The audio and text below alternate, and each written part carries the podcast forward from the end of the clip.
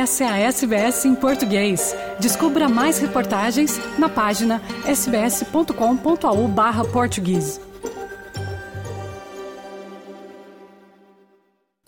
Muitas famílias que vivem na Austrália estão passando pela nova realidade que tem sido chamada de estresse hipotecário, a partir do aumento da taxa de juros, que partiu de 0,1% para 4,1% nos últimos 18 meses.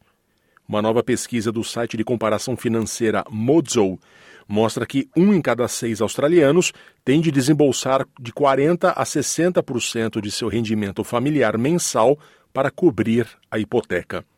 Kylie Moss é diretora de conteúdo da Mozo.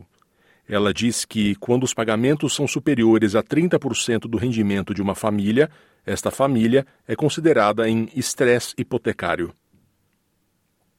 So, what this means is that the industry benchmark for what is classified as mortgage, uh, the standard ratio for identifying mortgage stress is around 30%.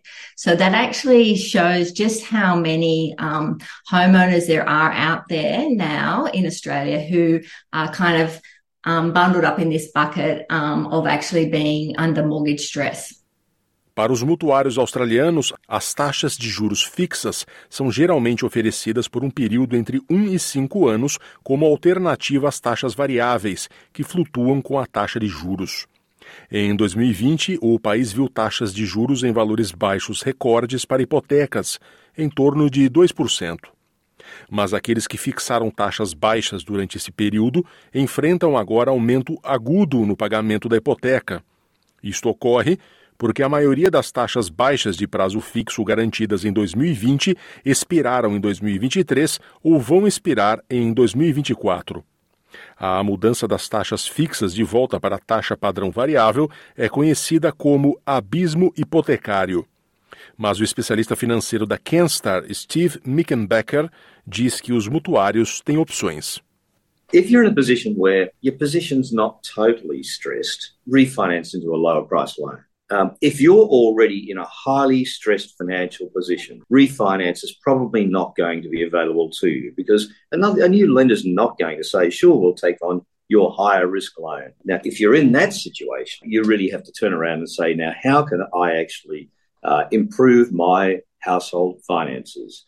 So you look at the money that comes in and the money that goes out and say, well, can I increase the money that goes in through, you know, sort of a, a second job or overtime or something? Uh, and can I reduce money leaving the household by making savings? Embora o Reserve Bank, como é chamado o Banco Central Australiano, tenha interrompido os aumentos das taxas nos últimos meses, outro aumento é esperado antes do final do ano.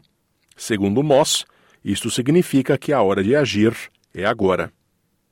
Now is not the time to kind of rest on your laurels and and kind of ride out the storm. It's actually a good time to really go and have a look at what kind of deals you can get because interest rates are going to stay at this at this level for a period of time. De acordo com Mickenbecker, as taxas de mudança de banco para o empréstimo mais barato, também conhecido como refinanciamento, atingiram um recorde em julho com valor de 214 milhões de dólares mas ele diz que isso representa apenas 1% por mês do número total de empréstimos à habitação pendentes, o que significa que mais mutuários poderiam refinanciar ativamente os seus empréstimos. There are plenty of borrowers who aren't taking advantage of the lowest rates available in the market. And really, people have to start getting the message and do something about it for themselves. Don't wait for the Reserve Bank. Curta, compartilhe, comente. Siga a SBS em português no Facebook.